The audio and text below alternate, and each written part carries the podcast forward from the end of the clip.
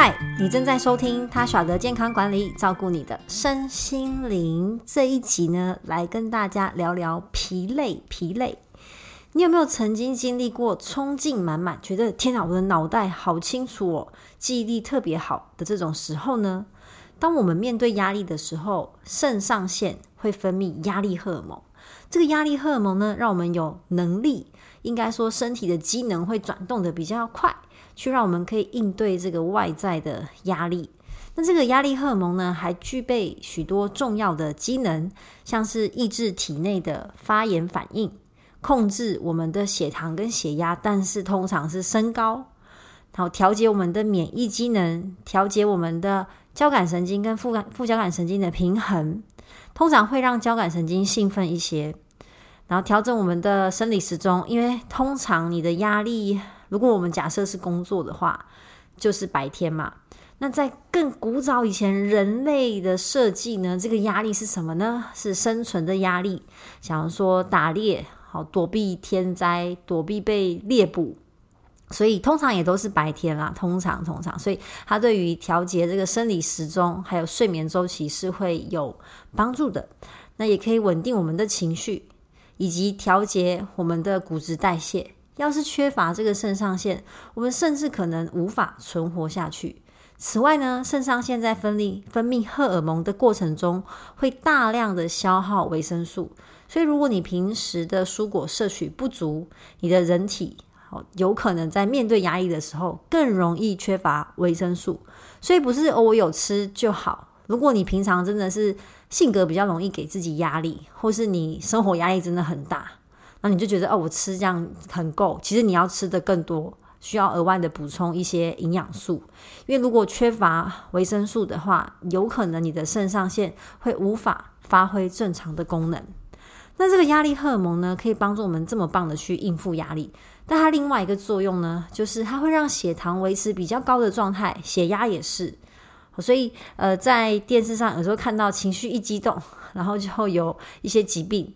发作，这是真的有可能啊，有可能就是一瞬间的这种压力跟情绪的波动。但如果你压力可能是持续一阵子的，不是这个瞬间压力很大，所以你的血糖跟血压就会呃持续一阵子都维持在比较高的状态。那这样呢，就可能好在长期这样的压力状况，而导致呢。你比较容易有胰岛素阻抗，使得你的脂肪更容易囤积，尤其是在腰部、腹部，就是肚子这一圈。男生女生都是一样的。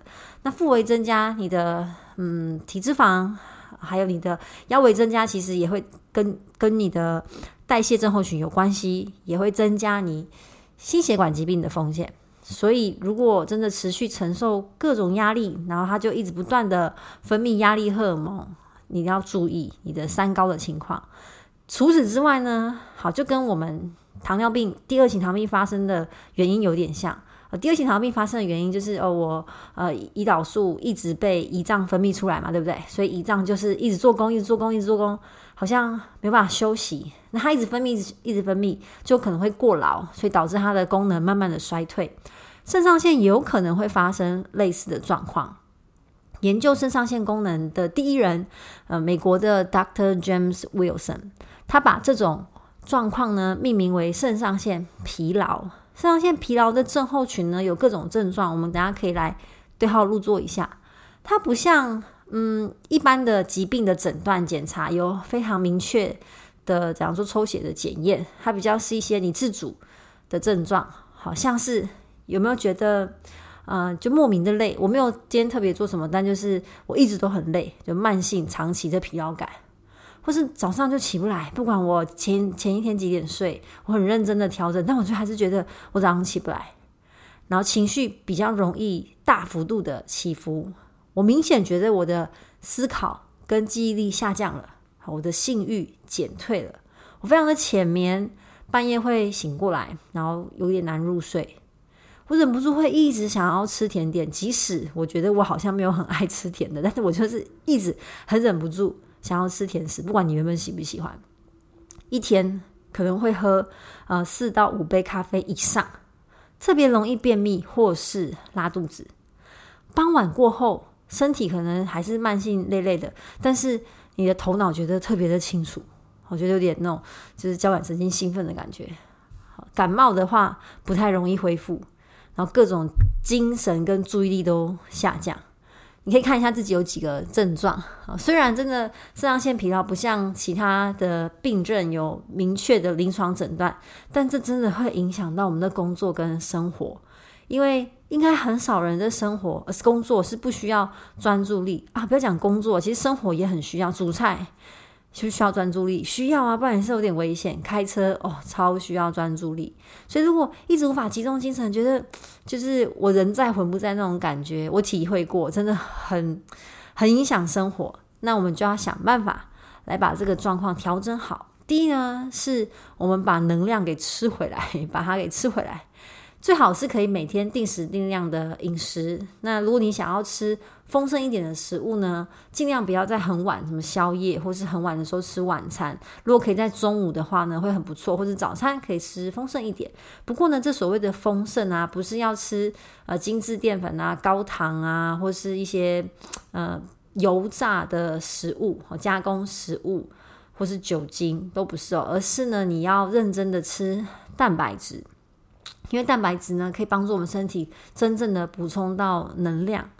好，也可以多吃像是芦笋、好姜，像我是蛮喜欢喝姜汤的啦。然后白菜、大蒜、洛梨这些食材呢，可以给肾上腺补充微量的营养素。或是我个人真的很偷懒，我就觉得吃综合维他命，除非你现在有特别的营养的要求，不然我觉得综合维他命就是男人保养法最基本的。你平常。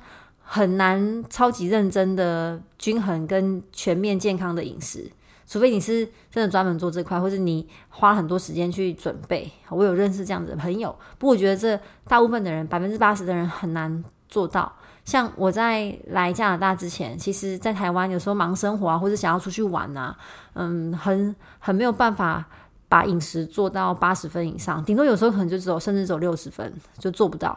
更何况我很多朋友他们也没有想要这么认真的去规划饮食，所以我就真的会很建议他们补充营养补充品。好，所以第二点就是服用足吃足够的营养，不管你是从饮食物当中还是从营养品当中，因为在高压的情况之下。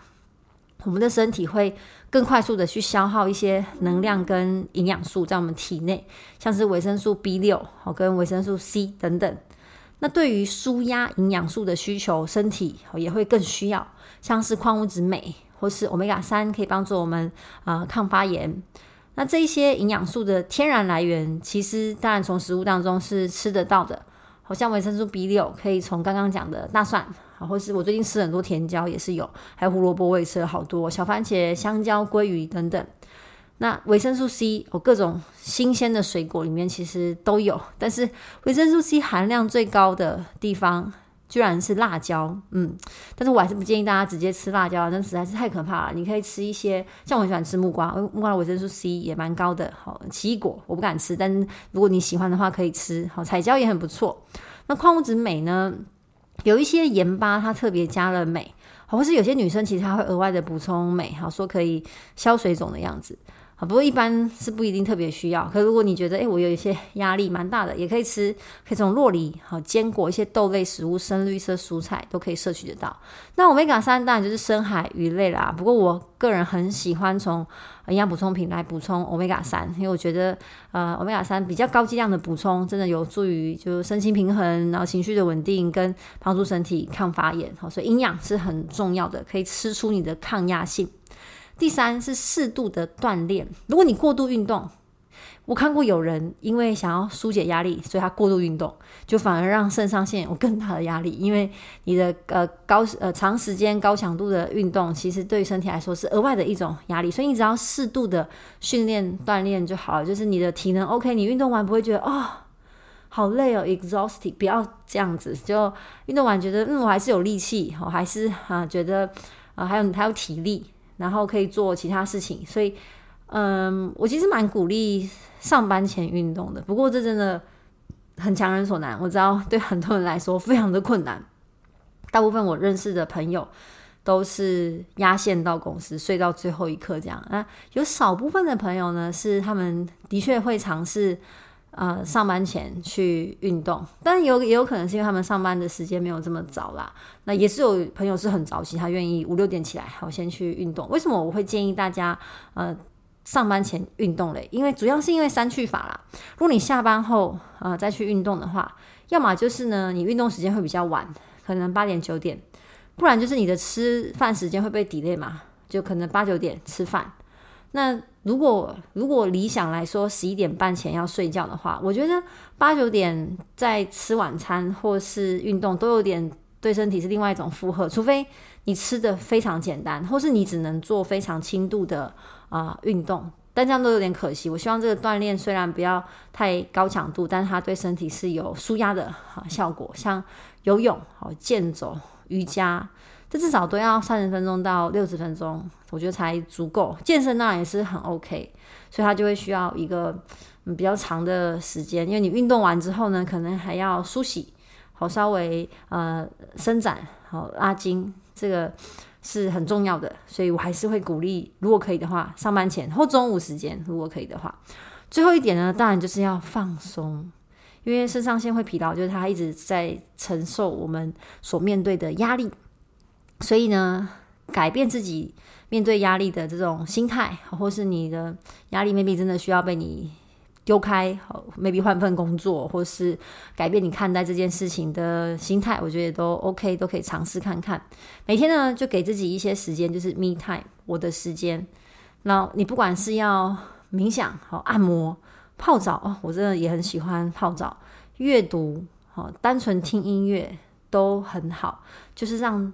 自己有单独的五到十分钟，好像我最近也养成了一个很酷的习惯，就是我有时候早上起来就会放轻音乐。我以前是几乎完全不听轻音乐的，就我喜欢流行乐啊，就是一般的音乐的品味。但我不知道为什么，有一天突然我就觉得想要搜寻一下轻音乐，然后就觉得心情好放松哦。好，所以这也是一个很好的舒压的方式哈，或者是出去玩一下，这个大家都很会，就不用我教了。那请注意哦，如果你有摄取咖啡因的习惯，过度摄取会让你的肾上腺更加的疲劳，会加速这个肾上腺的恶化程度。所以要喝可以，但真的就一天一杯，好，最多两杯。我指的这个，但是中杯哦，不是那种 Seven Eleven 的，就是 XL 那种七百 CC 哦，不是哦，不是哦，就是中杯这种 size，不要喝太多。哦，有时候。我认识的人好像大部分都是喝这种仪式感，对吗？他不是真的用咖啡来提神，就是一种 feel 这样。那有过敏的人也要特别注意，好，因为有研究发现呢，有呃过敏可能会呃跟肾上腺疲劳是串联在一起的。有些人的体质就是过敏体质，他可能这辈子很长一段时间都在过敏，像是过敏性鼻炎，或是他对某一种食物过敏，但是只有轻微的过敏，所以他还是没有特别避开那个食物，像那个乳糖不耐症。或是麸质，像我也是轻微的麸质过敏，可以吃，没有什么太大的过敏症状。但其实我知道我对这个东西是有一些些一点点反应的，反正不影响生活这样。或是荨麻疹、异位性皮肤炎、脂漏性皮肤炎等等，这其实都算是一种免疫力在混乱的情况，它会长期的去消耗你身体的免疫力，会一直透支我们的肾上腺功能。所以如果可以的话，还是努力的去调整。所以的确，像我。我对麸质是敏感的，有一点过敏的症状。我会吃麸质，但是我会节制，然后要让自己身体有排毒的时间。就是我这段时间就是要清干净我的身体，我都不吃麸质，哈，比较严格的限制。但其实说实话。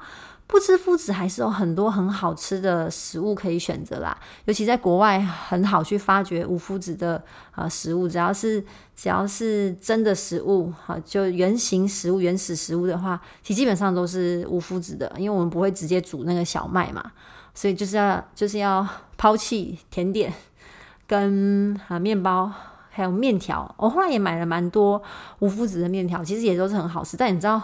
有些有些时候，就你越不能吃，你会 越想吃。像披萨这边很多啊，超级棒的披萨。我每次看到我的当地朋友，就会问说：“诶，你觉得这边有没有卖无麸质的披萨？”每个人都用很讶异的眼神看我说：“应该没有吧？”虽然这里的呃无麸质料理也是蛮多的，因为麸质过敏的人啊、比亚洲还要多，但是好像目前我还是没有看到无麸质披萨。如果有的话，再跟大家分享，或是 maybe 哪一天我会就突然发奋自己做一份这样。